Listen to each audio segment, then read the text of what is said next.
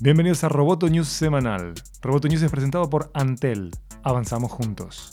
Mi nombre es Miguel Ángel Dobrich y junto a Natalia Ralde daremos las noticias más relevantes del mundo tecnológico.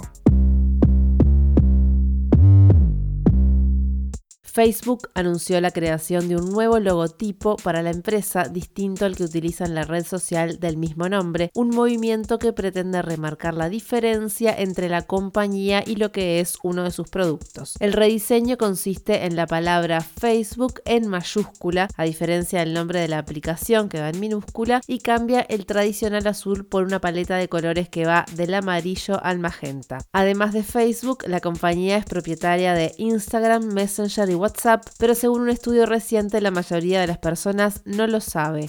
El equipo de marketing de Twitter publicó un informe con las tendencias conversacionales de la red social. Los datos van de enero de 2016 a junio de 2019. El informe se divide en las siguientes categorías. Bienestar, cosas que maravillan o sorprenden a diario, el planeta, la cultura creadora, la vida tecnológica y la identidad. Además de poder apreciar gráficamente cómo fluctúan las tendencias en relación a las creencias, la ciencia, wearables y salud, el género, la sustentabilidad o el conectarse a través del video, se ubican los emojis más utilizados en estas subcategorías.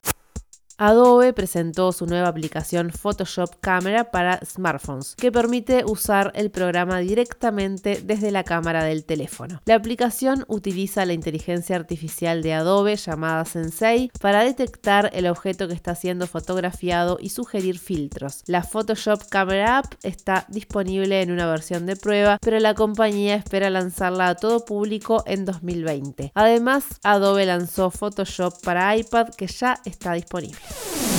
Roboto News es parte de Dopcast. Sigue Amenaza Roboto en arroba amenaza roboto y en facebook.com barra amenaza roboto.